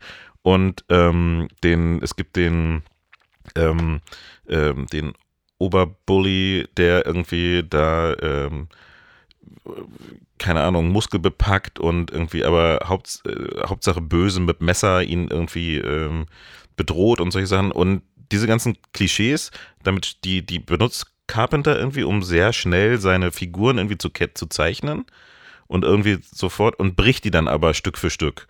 Äh, vor allen Dingen halt bei, bei Arnie und Dennis irgendwie, weil der, der Footballstar, er leidet dann irgendwie einen, äh, so einen so Footballschaden, dass er plötzlich nicht mehr spielen kann und ist ans Bett gefesselt, währenddessen sein, also der nimmt quasi so die, die Entwicklung, dass er sich gar nicht mehr wirklich bewegen darf und ähm, da irgendwie rausgenommen wird, wohingegen sein Freund immer mehr sich weiterentwickelt ähm, und immer selbstbewusster, immer cooler, aber auch immer böser wird. Ja, das kann man, glaube ich, so sagen. Aber ich fand auch grundsätzlich, obwohl der Film auch relativ lang war eigentlich, also er geht eben nicht 90 Minuten, sondern geht 110 Minuten, also er kratzt so bald an den zwei Stunden. Ich fand ihn an keiner Sekunde langweilig und obwohl ich sag mal, es nicht viele Morde gibt und auch eigentlich relativ spät auch irgendwie. Und auch ähm, relativ unblutig, tatsächlich. Ja, ja, ich weiß aber auch jetzt nicht, wie man die blutiger hätte inszenieren wollen. Nee, nee, äh, das, so meinte ich das auch gar nicht. Aber es ist tatsächlich so, dass die, ähm, um es ein bisschen weiter auszuholen, wie du vorhin sagtest, Carpenter hatte ein Jahr vor, hatte er das Ding aus einer anderen Welt gemacht. Was ja, wie äh, hoffentlich viele Zuhörer wissen, ein, auch ein, ein Kult-Horrorfilm geworden ist, der aber sehr, stellenweise sehr brutal verstörend ist, wofür Carpenter damals, glaube ich, viel Kritik einstecken musste. Ich glaube auch, ehrlich gesagt, und ohne es jetzt genau zu wissen, der war nicht so erfolgreich. Der war ein ziemlicher Flop. Ja. Er war ein ziemlicher Flop und ich glaube, ähm, das ist jetzt so ein, da wollt mit dem, mit, mit Christine ist er jetzt eher auf Nummer sicher gegangen. Ähm, ich meine, ein, ein, Roman von Stephen King zu verfilmen, ähm, ist, glaube ich, zu der damaligen Zeit irgendwie nicht unbedingt ein Sechser im Lotto, aber schon eine sichere Bank gewesen. Und ähm, er wollte auch ein bisschen, äh, und er hat auch, glaube ich, damals absichtlich ein bisschen so den Gore-Faktor ein bisschen runtergefahren, um halt irgendwie nicht darauf festgelegt zu werden oder um halt äh, sich so ein bisschen zu, von das Ding aus einer Welt, anderen Welt zu lösen. Und ich kann mir vorstellen, dass sie auch definitiv auf eine niedrigere Altersfreigabe spekuliert haben. Nee, haben sie gerade nicht, weil das Ding ist nämlich, die haben dann den Drehbuchautor dazu angehalten, die ganz viel fluchen zu lassen. Wenn okay. dir das mal aufgefallen ist, Arnie sagt irgendwie zu seinen äh, Eltern ja. irgendwie fuck off und irgendwie äh, fucking hier und fucking da und die mussten halt, sollten halt ganz oft fuck einfügen, damit die halt gerade nicht, weil der Horrorfilm, der, der Horror an sich und die Kills und das alles einfach so, eigentlich so unblutig ist, dass sie trotzdem eine hohe Freigabe bekommen. Und dafür ist dann wiederum der Film kritisiert worden, weil die einfach ständig irgendwie fluchen und Fuck sagen. Okay. Ähm, haben die dann einige Kritiker sich darauf eingeschossen und halt gesagt irgendwie so, Mensch, ähm, warum müssen die dann alle so viel fluchen? Okay, interessant. ich meine, heutzutage nimmt man das ja gar nicht mehr so wahr. Das ist ja, ich sag mal, Konsens auch in, in Filmen ab zwölf, dass, äh, dass man solche Wörter im Mund nimmt. Aber klar, das ist ja schon ein paar Jährchen her. Ja, was ich mir zum Beispiel notiert habe, was ich halt super fand, war der Einsatz des Scores, weil ich habe gerade vor, vor einer Woche irgendwie Escape from New York gesehen, also die Klapperschlange im Kino. Und ähm, da hast du halt diesen mehr oder minder ein bisschen typischen Synthie Carpenter Score, der halt auch das dominiert. Du hast den Score, dann laufen die Credits relativ lange und hier fängt es mit Credits an, der Titel kommt sofort und du hörst erstmal nur die Auto-Engine irgendwie ein, zwei Minuten und dann geht es halt los mit, mit Oldies. Und eigentlich ist der ganze Film dominiert von Oldies. Nur zweimal, und zwar wirklich an den Morden von, äh, von ja, den, den Rowdies meine ich mich erinnern zu können, das sind die Momente, wo dann wirklich der typische Carpenter-Score dann auch an Halloween und Assault erinnert, dieses dumm, dumm, dumm, dumm, dumm, dumm, irgendwas in der Richtung, äh, ohne es jetzt genau wiedergeben zu können. Plötzlich kommt der und sorgt halt für total unheimliche Atmosphäre, während sonst halt eigentlich dieses die Musik, des, was das Auto spielt, eigentlich dominiert. Ja. Das sind halt alles irgendwelche Oldies. Ja, das, ich glaube, das mit den Oldies kommt aus dem Buch. Ähm, da ist ganz klar der Bezug, dass die, ähm, ich glaube, jedes Kapitel im Buch wird mit einem mit einem Songtitel oder mit einem Zitat aus einem Song eingeleitet. Und ähm, hier wird der, der Wagen wird ja direkt schon eingeführt mit hier ähm, Bad to the Bone, was auch wieder eigentlich ganz lustig ist, weil der Film, der, der, der, der, die erste Szene spielt 1957 und du hast einen Song und du denkst so, wow, das ist voll aus der Zeit, aber der ist 82 erst erschienen. Der ist gerade damals frisch rausgekommen okay. und der äh, Drehbuchautor hat irgendwie diesen Song gehört und ist irgendwie zu den Produzenten gerannt und hat gesagt irgendwie so, Leute, das ist unser Titelsong, den brauchen wir irgendwie für, für, für die Eröffnung des Films irgendwie so. Äh, und der trifft es auch, dieses Bad to the Bone. Der Titel trifft es irgendwie so wunderbar, damit gleich Christine einzuführen, weil sie halt gleich schon in der, schon auf der Fertigungsstraße irgendwie die ersten, äh, ähm, die, den, den ersten ähm, Arbeiter verletzt und den, so, einen, so einen anderen Arbeiter, der irgendwie bei der Qualitätskontrolle seine Zigarettenasche auf ihren Sitz macht, irgendwie auf wie auch immer umbringt. Ja, ich glaube, es wird gesagt, also Kohlenmonoxid, also auf jeden Fall vergiftet sie ja den, den späteren Besitzer so. Also sie hat da ein paar Mittel und Wege. Aber das wird lustigerweise, ich, ich, was ich generell gut finde, ist, dass es überhaupt nicht so groß erklärt wird. Sondern ja. es wird einfach, es, ähm, es wird irgendwie nicht ausgeerzählt, wie sie jetzt das macht oder warum sie das macht, sondern es ist einfach so, das Auto ist böse und das Auto ähm, und keine Ahnung, sitzt, es gibt eine Szene, wo sie im Autokino sitzt, da sitzt Arnie mit seiner Freundin im Autokino und sie fängt plötzlich an, sich zu verschlucken und du denkst, und es kommt helles Licht irgendwie im Auto und du denkst dir, okay, woher kommt jetzt dieses, könntest du denken, woher kommt jetzt dieses Licht und dass das irgendjemand untersucht und jemand erklärt und warum verschluckt sie sich und wie hat das das Auto? Nein, es wird einfach alles so irgendwie ähm, äh, erzählt. Ja, aber ich meine, das ist natürlich ein grundsätzliches Problem, wenn man so einen Film macht, ähm, dass so ein Auto hat ja einfach, kann ja sonst nicht kommunizieren, also in dem Fall nicht. Man hätte ja natürlich auch einen Off-Text geben können, aber es wäre wahrscheinlich ein bisschen albern gewesen. also aber alle alle Emotionen, sage ich mal, die werden dann eigentlich ja über dieses Autoradio in Form von Musik kommuniziert. Das ja. ist ja mehr oder weniger die, die Form, wie dann dieses Auto ja mit der so Außenwelt interagiert. Und insofern ja, sind halt diese Oldies, die dann ja thematisch immer passen. Mal irgendwie ein Love-Song, mal sowas wie Back to the Bone. Zumindest der Situation eigentlich auch immer angemessen, muss Absolut, ich sagen. Ja. ja. Also ganz gute Auswahl getroffen. Ähm, das, das passt wunderbar und ich glaube, und, und analog zu, zu dieser Musik entwickelt sich ja auch so äh, die Hauptfigur rein optisch so ein bisschen mehr zu, ähm, zu dem, zu den 50er Jahren, sag ich mal so, so von der, von seinen Klamotten, von seiner Frisur und sowas entwickelt er sich verändert er sich, je selbstbewusster er wird, wird er auch irgendwie, geht er so ein bisschen, nähert er sich irgendwie so dem Alter von Christine an, also so dem, dem, dem, dem Zeitalter, als das Auto irgendwie vom, vom Band gerollt ist. Ähm, also so Ende der 50er Jahre, der kriegt so ein bisschen sowas, na, heute würde man Rockabilly sagen, aber sowas, sowas in der Art, finde ich, kriegt er da. Grundsätzlich habe ich kurz gedacht, okay, das wäre aber ja auch ein super Setup für irgendwelche Fortsetzungen, die komischerweise nie kamen. Ich weiß gar nicht, ob der Film nicht erfolgreich war. Aber man hat natürlich irgendwie, sag mal, dieses Evil Auto und jedes Mal jeder, der sich sozusagen in dieses Auto verliebt. Weil grundsätzlich mochte ich zum Beispiel diese ganze Idee von, ähm, ich meine, er wird ja ein anderer Mensch, weil er sich in dieses Auto verliebt. Und äh, ich hatte so ein bisschen das Gefühl, das ist auch einer meiner Kritikpunkte, ich weiß nicht, wie es im Buch gelöst wurde, aber ich habe eigentlich gedacht, ich hätte es spannend gefunden, wenn sozusagen, wenn er stirbt am Schluss, dass eigentlich das Auto sozusagen auch seine Energie verliert weil ich hätte so diese Idee schön gefunden, dass sie sich so gegenseitig eigentlich Brauchen. am Leben haben äh, belassen mhm. und eigentlich mit seinem Tod das Auto auch dann einfach wieder, ich sag mal, wieder sozusagen tot ist, wie auch am Anfang auf dem Schrottplatz, bis es halt sich wieder in dem Moment, wo sich jemand verliebt. Ich hätte es eigentlich als so Metapher ganz schön gefunden, aber stattdessen das Auto wacht natürlich wieder auf und äh, es kommt halt zum Showdown und äh, genau. Aber fand ich nur als Idee ganz schön. Das war so eins, wo ich am Schluss dachte, ah, vielleicht hätte ich es einfach schön gefunden, wenn das Auto jetzt einfach sozusagen mit ihm gestorben wäre, so einfach als, als Bild so.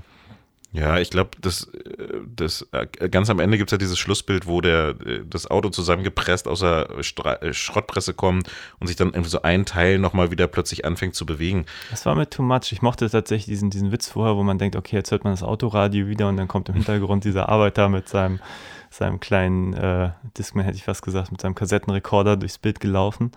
Das war, war ein sehr hübscher Einfall.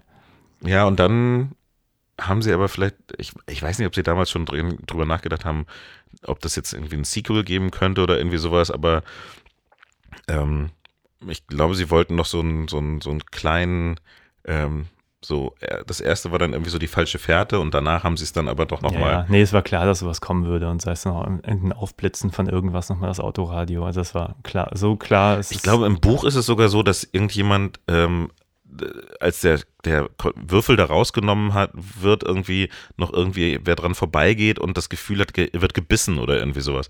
Aber das konnten sie dann, das war, das war vielleicht zu, zu much oder sowas. Ja. Ich fand tatsächlich das Ende auch ein bisschen irritierend, weil plötzlich dieser ermittelnde Beamte dabei stand, als wenn er ja. irgendwie in, wüsste, dass dieses Auto böse war. Das weiß er ja gar nicht. Und das habe ich mich auch gefragt, was, was der plötzlich da, da, dabei macht. Ich mich nur gefragt, warum wählt man den? Weil rein rational hat er halt vorher diesen Mord versucht aufzuklären oder die Morde. Und ähm, hat aber ja auch nie irgendwie den Verdacht gehegt, dass das Auto irgendwie. Ähm, ja, er ist ja gar nicht involviert in die Geschichte. So. Er hat das ja nie mitbekommen. Und dann am Schluss diese Geschichte zu kaufen, oh, das Auto war böse, wir haben es jetzt einfach mal platt gemacht und das so, der Junge ist tot.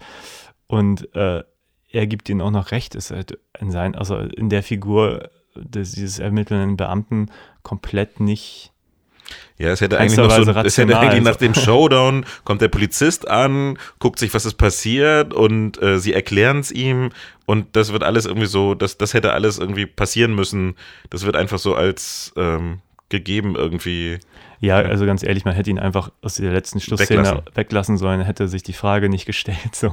Ich fand es einfach nur, nicht, dass es den Film irgendwie schlechter macht, es ist einfach nur ein Moment, der mich einfach irritierte, weil ich dachte, hm, komisch. Ja. Warum ist er jetzt dabei? Kann ich nachvollziehen. Ähm, was ich ganz lustig finde, weil wir vorhin ja irgendwie Cujo besprochen haben, der Produzent von, von diesem ähm, Film von Christine, der hat irgendwie davor einen Film, der hat, glaube ich, Brennen muss Salem produziert, genau. Und ähm, daraufhin wurde ihm halt, äh, das, damit waren die irgendwie sehr zufrieden oder King war sehr zufrieden. Und daraufhin hat dann, wurden ihm zwei Bücher angeboten. Und das eine war Cujo und das andere war Christine. Und ähm, jetzt ist es so, ich finde den Cujo-Film, der ist ja relativ geerdet so von dem, von dem Setting und von dem Bösen. Und das fand er aber zu lächerlich und hat sich deswegen dann für, den, für Christine entschieden, weil er damit irgendwie mehr anfangen konnte und hat dann halt Christine produziert. Ähm, wohingegen das ja eigentlich, wenn man sich das so durchliest, irgendwie Hund bekommt äh, Tollwut und greift eine Familie an oder ein Auto entwick entwickelt ein Eigenleben und bringt die, ähm, die äh, quasi äh, Protagonisten des Besitzers um. Irgendwie klingt in meinen Augen ein bisschen un. Äh, ja, wobei ich glaube, wenn man, also ich meine, das Schöne an, wenn man solche Vorlagen hat, man kann das Buch ja lesen und kann ja gucken, was für einen funktioniert. Und ich glaube, ich war auch immer mehr für Christine als für Cucho, so grundsätzlich, wenn ich jetzt so, so Review passieren lasse, welche Bücher ich mochte. Und wie gesagt, ich fand diesen Film auch persönlich viel besser und stärker als jetzt Cucho, weil er für mich viel interessanter ist. Er erzählt eben, also Cucho funktioniert irgendwie als Terrorkino in den besten Momenten extrem gut und, und äh, effizient. Aber Christine ist für mich ein Film, der ähm, viel, wie soll ich sagen, der ist irgendwie, er ist doch relativ romantisch, er ist irgendwie ein bisschen fantastisch, er macht mir total Spaß, er entwirft tolle Bilder, also auch einfach nur dieses Auto, was dann plötzlich seine Scheinwerfer anmacht und da gibt es einfach total tolle Momente, auch diese ganzen Sachen mit dem Rauch und ähm, also ich mag den halt einfach auch visuell total gerne und auch ähm, ja, auch diese Momente, wo dann plötzlich der Carpenter-Score durchdringt, das ist so für mich wirklich, wirklich Kino, während Cujo für mich einfach auch total viel, gerade in der ersten Hälfte, irgendwas Fernsehartiges hat. So. Mhm. Also ich kann die Entscheidung schon durchaus nachvollziehen, an dem Stoff mehr Interesse zu haben. So. Wobei er das angeboten bekommen hat, er, hat, er hat, konnte die Manuskripte lesen, bevor die als Buch veröffentlicht worden sind. Ah, okay. Das muss halt, ist halt damals so gewesen bei, bei äh, äh, ähm, King irgendwie, dass die, die wollten halt so schnell irgendwie Verfilmung rausbringen, dass sie dann den Filmproduzenten schon die Bücher irgendwie angeboten haben, obwohl die noch gar nicht auf dem Markt waren. Und dann kam dieses Buch raus und teilweise kam dann irgendwie ein halbes Jahr später schon die Verfilmung raus. Was halt irgendwie ähm, absurd schnell ist, irgendwie, finde ich. Keine und, Frage. Ähm, King sagte, er war damals, äh, weil wir auch über gesprochen haben, in was für einem Tempo er irgendwie Bücher veröffentlicht hat und so. Ähm, er hat hinterher gesagt, er war damals wohl alkoholabhängig glaub, und, Kokain auch. und er kann sich nicht mehr dran erinnern, dass er Cujo geschrieben hat. Okay. Das, das finde ich So jetzt- eben in einer Nacht. Das finde ich jetzt relativ heftig. Ich weiß nicht, also wie, wie, wie, äh, in was für Zuständen er sich da befunden haben muss. Ähm, aber vielleicht erklärt das auch ein bisschen, in welchem Tempo er damals irgendwie ähm, Bücher rausgebracht hat und äh, trotzdem das halt auf so einem hohen qualitativen Niveau, weil man ja dann glauben könnte, okay, dann wird er irgendwie, wenn er irgendwie so, keine Ahnung, dauerbreit war, dann hat er irgendwie hat er in irgendwelchen Sachen geschludert oder sowas, aber ähm, anscheinend hat es ihm damals irgendwie die, den, hat das so sein Gehirn in Overdrive versetzt irgendwie. Okay, fantastisch. Ich meine, der Film endet tatsächlich mit dem Zitat God, I hate Rock'n'Roll. Ich hasse Rock'n'Roll äh, von der Alexandra Paul.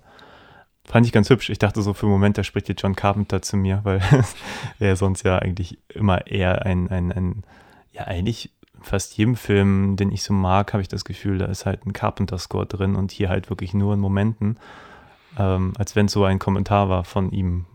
Wahrscheinlich. Ja, aber er macht Nicht. ja auch, er, er spielt ja auch Rock'n'Roll. Also, was heißt Rock'n'Roll, aber Rockmusik. Also, so zum Beispiel seinen Vampire-Film hat er ja sehr rockig gescored Ja, irgendwie. den mag ich ja nicht so. Und ähm, ich würde ihn gerne mal live sehen. Der geht ja auch, ähm, ich glaube, mit seinem Sohn irgendwie jetzt in den letzten Jahren vermehrt auf Tour und spielt halt seine, seine Lieder, die er für die seine, seine Film-Soundtracks irgendwie, die Ja. übrigens ähm, für mich auch eine sehr große Inspiration waren, weil ich habe, äh, wie du dich vielleicht erinnerst, vor zehn Jahren mal einen Kurzfilm gedreht. Ähm, da ging es um einen untoten Mofa-Rocker, der Ah ja, irgendwie genau. zurückkehrt und Leute und seine ehemaligen Bullies jagt. Und ähm, ich habe mir tatsächlich äh, Christine damals gekauft, habe mir genau den Score angehört und habe das meinem Komponisten geschickt und habe gesagt, sowas will ich haben, weil ich das halt so treibend und passend fand irgendwie, ähm, ja. dass tatsächlich äh, die, die Musik immer, wenn beim in, in äh, der, der untote Mofa-Rocker auftaucht, taucht äh, auch der ähm, Carpenter an Christine angelehnte Soundtrack auf. Irgendwie. Was, Ja. der, was der Komponist damals übrigens sehr gut gelöst hat, ohne dass es jetzt irgendwie, also der, die Einflüsse sind, glaube ich, klar zu erkennen, ohne dass es jetzt nach einem billigen Abklatsch irgendwie klingt. Ja, na, ich habe mich selber mal für einen Kurzfilm auch tatsächlich an, an der Halloween-Musik orientiert. Also ich kann nicht wirklich gut Musik machen, deswegen war sowieso klar, dass es ganz anders klingen würde. Aber ich sag mal, dieses simple dum dum dum dum dum dum dum dum dum dum dum dum dum dum, das ist sowas, das ist so, da, da brauchst du nicht viel und du hast sofort dieses treibende Element so und jeder erkennt auch sofort, dass es Halloween ist, wo das so es ist halt nicht viel und trotzdem ist, glaube ich, die Genialität daran, dass es, obwohl das immer wieder variiert und so, was funktioniert fantastisch. Also ich finde, alle seine Filme leben auch massiv von seinen Scores, vor allem die besseren. Ohne die Musik wäre wär Halloween gar nichts, wenn du mich fragst. Ja. Nee, das ist ein ganz, ganz äh, wichtiger Teil. Bei irgendwie Christine wäre es jetzt, glaube ich, nicht so wichtig, weil, wie gesagt, da dominiert eigentlich diese, diese ganzen Oldies und so. Und trotzdem fand ich die paar Momente, wo sein Score kam, enorm effektiv. Also wirklich fantastisch. Ja, was, was mir generell auch an dem, äh, an beiden Filmen, aber auch vor allen Dingen bei ihm gefallen hat, war, dass ähm, die auch sich für Szenen Zeit lassen und auch nicht unbedingt so, das ist wahrscheinlich aber so ein Zeitgeist-Ding, nicht so hektisch sind, wie heutzutage geschnitten wird und Ähm, ich, ich glaube, er lässt da auch viel mehr seinen Schauspielern Raum und äh, vielleicht hat man damals auch nicht einfach nicht so viel, haben, hat man nicht so viele Einstellungen gedreht. Also es war eine Sache, die, die mir sehr gefallen hat, dass er einfach auch eigentlich ähm, sehr ruhig ist in den, also oder sehr ruhig geschnitten ist. Ähm, ja, kann man sagen. Aber wie gesagt, er hatte für mich auch ein hohes Tempo. Also ich fand, der war jetzt auch nicht irgendwo. Aber das ist immer die Frage. Also häufig kompensierst du mit Schnitt ja irgendein Tempo, was du sonst nicht hast, oder du willst es halt noch schneller machen. Aber ich meine, eigentlich ist Christine ja auch kein Actionfilm. Es gibt zwar ein paar Momente mit irgendwie Verfolgungsjagden oder so. Aber, aber das, ist, halt, das ist ja eher auf Spannung aufgebaut. Genau, eben. Aber du hast eigentlich nie den Moment, wo, wo du wirklich so, ich sag mal, eine klassische Action-Szene hast. Die, also vielleicht bis am, am Schluss mal so, aber bis dahin ja eigentlich eher nicht, würde ich jetzt mal so sagen. Nee. Aber ähm, die Szenen, die du mit dem Auto hast, die sind gut gemacht. Also auch. Ja, ähm, fantastisch. Ähm, überhaupt diese ganzen, es entbeult sich von alleine. Ich habe mich wirklich gefragt, wow, wie haben, wie haben sie das überhaupt gemacht? Und auch da wieder, das ist, ähm, ich meine, Carpenter ist ja der Meister der, der praktischen Effekte, ne? So der, der, ähm, das der seine Prakt, der, du siehst einfach, dass es viele Sachen sind halt handgemacht und handgem gut gemacht irgendwie. Und ähm, ich glaube, sie wollten damals erst ganz viele Sachen nicht zeigen und wollten das quasi nur über die Blicke, immer den Blick auf den, ähm, auf die Schauspieler irgendwie lösen und haben dann aber irgendwann festgestellt, so, nee, scheiße, wir müssen jetzt doch mal das Auto zeigen und haben halt viele Sachen dann nachgedreht noch. Ähm, das sagt ja. er auf jeden Fall in irgendeinem Interview, hat er das mal gesagt. Das funktioniert aber auch super. Ich meine, allein wenn nachher diese, diese Planierraupe, hätte ich jetzt fast gesagt, da halb übers Auto fährt und das Auto sich vorne immer noch regeneriert, während es schon hinten halb platt ist. Das ist echt geil gemacht. Ja, und ähm, das, das, die, auch die Tricks, die sind halt so gut gemacht, die bestehen heute. Äh, heute würdest du es wahrscheinlich mit irgendwie CGI machen und mit Computereffekten und was weiß ich nicht. Aber es würde wahrscheinlich nicht so gut aussehen wie das, wie das handgemachte ähm, aus der Zeit. Ich glaube, sie haben es so gemacht, dass sie das Auto irgendwie, so die Karosserie innen hatten sich Stahldrähte und haben es irgendwie zusammengezogen und haben es dann rückwärts abgespielt. Ja, das ist naheliegend, habe ich auch gedacht, aber ist trotzdem verdammt gut gemacht. Aber auch, weil man dann auch so viele Einstellungen hat und jede ist irgendwie toll. Also es ist nicht, dass man das Gefühl hat, dass jetzt so, es ist jetzt pragmatisch irgendwie. Ja, oder sie haben auf irgendwas verzichtet, weil es nicht geht oder irgendwie genau. sowas. Und es wird, es wird schon sehr ausführlich erzählt. Echt gut gemacht. Ich habe tatsächlich ja, wie gesagt, Escape from New York gesehen vor, vor ein, zwei Wochen im Savoy-Kino auf großer Leinwand und irgendwie hatte ich das Gefühl, der Film wirkte ein bisschen billig, äh, weil in meiner Erinnerung war der einfach gefühlt größer. Der war bestimmt nicht billig, aber irgendwie hatte ich das Gefühl so, ich war, ich war leicht enttäuscht, muss ich sagen. In meiner Erinnerung war der irgendwie. Na, vielleicht äh, sind da, gibt's. und das hatte ich, dieses Gefühl hatte ich jetzt bei Christine aber gar nicht. Ich hatte eigentlich das Gefühl, da ist, äh, vielleicht war Escape from New York eigentlich auch eine Nummer zu groß, wahrscheinlich für das Budget. Ich weiß nicht, wie viel Kohle er hatte. Aber da wollen sie ja gleich äh, eine riesen Gefängnisinsel quasi zeigen, so halb Manhattan oder so, äh, New York und, und ähm, während hier bei Christine, glaube ich, einfach auch die, das ist ja alles irgendwie eher, eher ein kleineres Setup und da habe ich das Gefühl, das ist fantastisch. Das ist. Ja, ich glaube, er ist auch am, am Ende hat Carpenter, ich meine, so einer seiner letzten Filme war ja irgendwie so Ghost of Mars oder sowas. Oh, ja. ähm, okay, kein Kommentar. The ähm, Ward war auch ganz schlimm. Was? The Ward. The Ward. Ah, den habe ich nicht gesehen. Das war ja noch, das, der kam ja noch danach. Aber das, ja, auf jeden Fall, wenn es so kleine, überschaubare Szenarien waren, irgendwie, gut, ich meine, The Thing ist auch nicht unbedingt so klein, aber es ist halt, spielt halt das ist schon klaustrophobisch. Ich habe schon das Gefühl, diese, diese beengten Räume, das ist definitiv etwas, was seinem Film zugutekommt. Assault ist zum Beispiel großartig, einfach ja. nur diese Polizeistation. Und je größer es wird halt irgendwie bei ihm, ähm, und, und wahrscheinlich war es Anfang der 2000, dass es irgendwie, es musste immer größer werden und es musste mehr, ähm, äh, keine Ahnung, äh, er war halt eher der Meister der praktischen Effekte und nicht unbedingt der CGI. Ich glaube, Escape von LA, da sind dann auch Sachen drin, die irgendwie ziemlich cheesy aussahen. Und ich glaube, das ist so ein Ding, wo er sich dann, wo er dann halt auch irgendwann nicht mehr den Erfolg bekommen hat oder äh, weil es halt nicht mehr up to date aussah oder weil es halt weil es zu groß war für das, was er irgendwie, was er gut kann irgendwie. Ja. Ich macht er eigentlich noch irgendwas filmisch? Musik macht er noch. Er hat jetzt den neuen Halloween, den letzten Halloween hat er produziert irgendwie und hat. Ja, stimmt. Also den Soundtrack fand ich ganz gut inhaltlich, naja. Ähm, Nee, ich kann mich nur erinnern, also aus einem späteren Werk halt Mächte des Wahnsinns mochte ich noch sehr gerne, Mouth of Madness. Mhm. Und dann hat er tatsächlich nochmal diesen, ähm, für, wie hieß denn diese Reihe? Cigarette Burns hieß sein Beitrag dafür. Das war so ein 50 Minuten, würde ich jetzt mal so schätzen. Aus so einer, Also ähm, hier diese, diese äh, Masters of Horror. ja, ich glaube. Da hat er ein, eine Episode von gedreht. Und das war so ein bisschen die Mouth of Madness Geschichte, wenn ich mich recht entsinne. Das ist auch schon Weichen her, dass ich es gesehen habe. Und kann mich aber erinnern, dass ich das ganz gut fand, tatsächlich. Hab's dann nicht wieder gesehen, weil es in Deutschland, glaube ich, nur gekürzt auf DVD oder wenn dann nur irgendwo schwer zu kriegen. Keine Ahnung, äh, hätte ich mal wieder Lust zu schauen. Aber tatsächlich ist sein, sein Frühwerk, äh, gerade um die Christine-Phase, glaube ich, wirklich das. Ja, besser ging es dann einfach auch nicht mehr. Ich glaube, man ist natürlich auch irgendwann unter Druck, wenn man so zehn solcher Filme abgeliefert hat, muss man sich, glaube ich, auch einfach mal fragen, was, was, ähm, kann man das überhaupt noch toppen? Ich fürchte irgendwann nicht mehr so. Ja, und dann ist immer die Frage, willst du immer dich wieder selbst reproduzieren? Irgendwie hätte er auch die Chance gehabt, irgendwie Halloween 2 zu machen, wollte aber auch nicht machen und ist dann auch, glaube ich, sehr lange von dem Franchise irgendwie zurückgetreten. Hat, ich glaube, ein, ein paar Filme noch produziert, aber ist jetzt eigentlich erst wieder so zum, zu dem 2018er Halloween irgendwie zurückgekommen. Ähm, vielleicht dann aber auch so ein bisschen aus nostalgischen Gründen, weil man sich dann denkt, so, oh, das Ding habe ich irgendwie vor 40 Jahren gestartet und äh, jetzt, jetzt zieht es einen dann doch wieder zurück.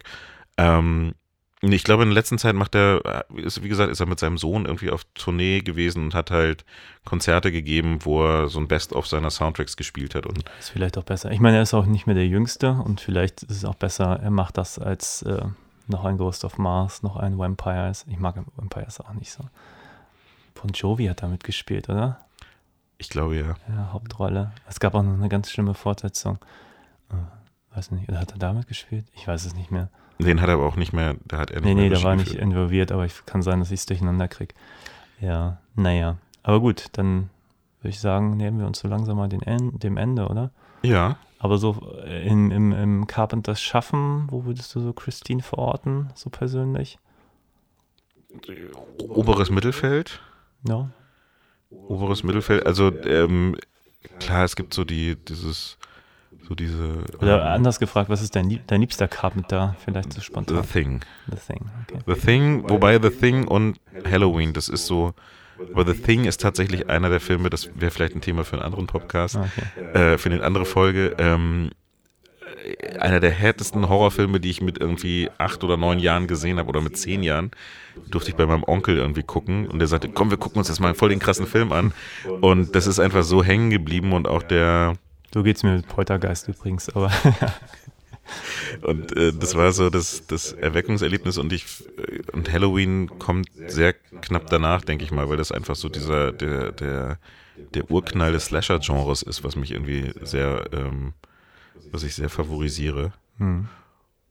Und ähm, ja, danach kommen kommen halt so Sachen wie ähm, die Klapperschlange oder wie äh, ich finde auch Mächt, äh, nicht Mächte des Wahnsinns, sondern äh, Prince of Darkness irgendwie ah ja, das ist auch sehr ja, mag ich gerne. ganz cool. Ähm, Wie stehst du das- denn zu, also wie stehst du denn zu seinen Komödien, ehrlich gesagt? Da tue ich mich ja schwer mit.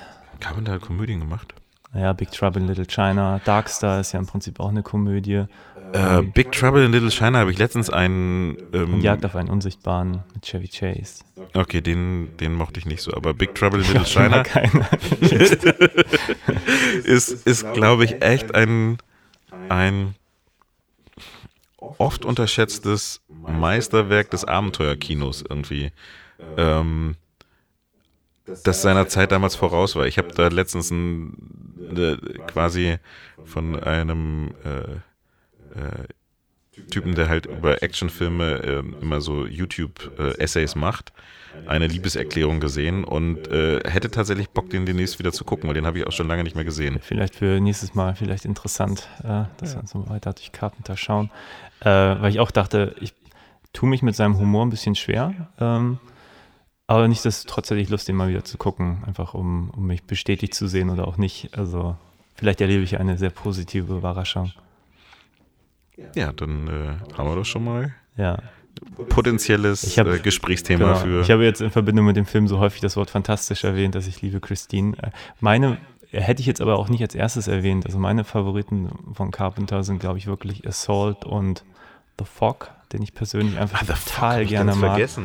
Ich mag den, der ist so atmosphärisch. Ich den echt mehrfach gesehen schon in meinem Leben und jedes Mal, es, äh, der funktioniert für mich einfach. Ich finde den irgendwie einfach so ein bisschen wie so ein, so irgendwie so einfach total angenehmen, leichten Horrorfilm, den man mal so eben wegguckt und irgendwie ist der einfach toll. So mag den extrem gerne.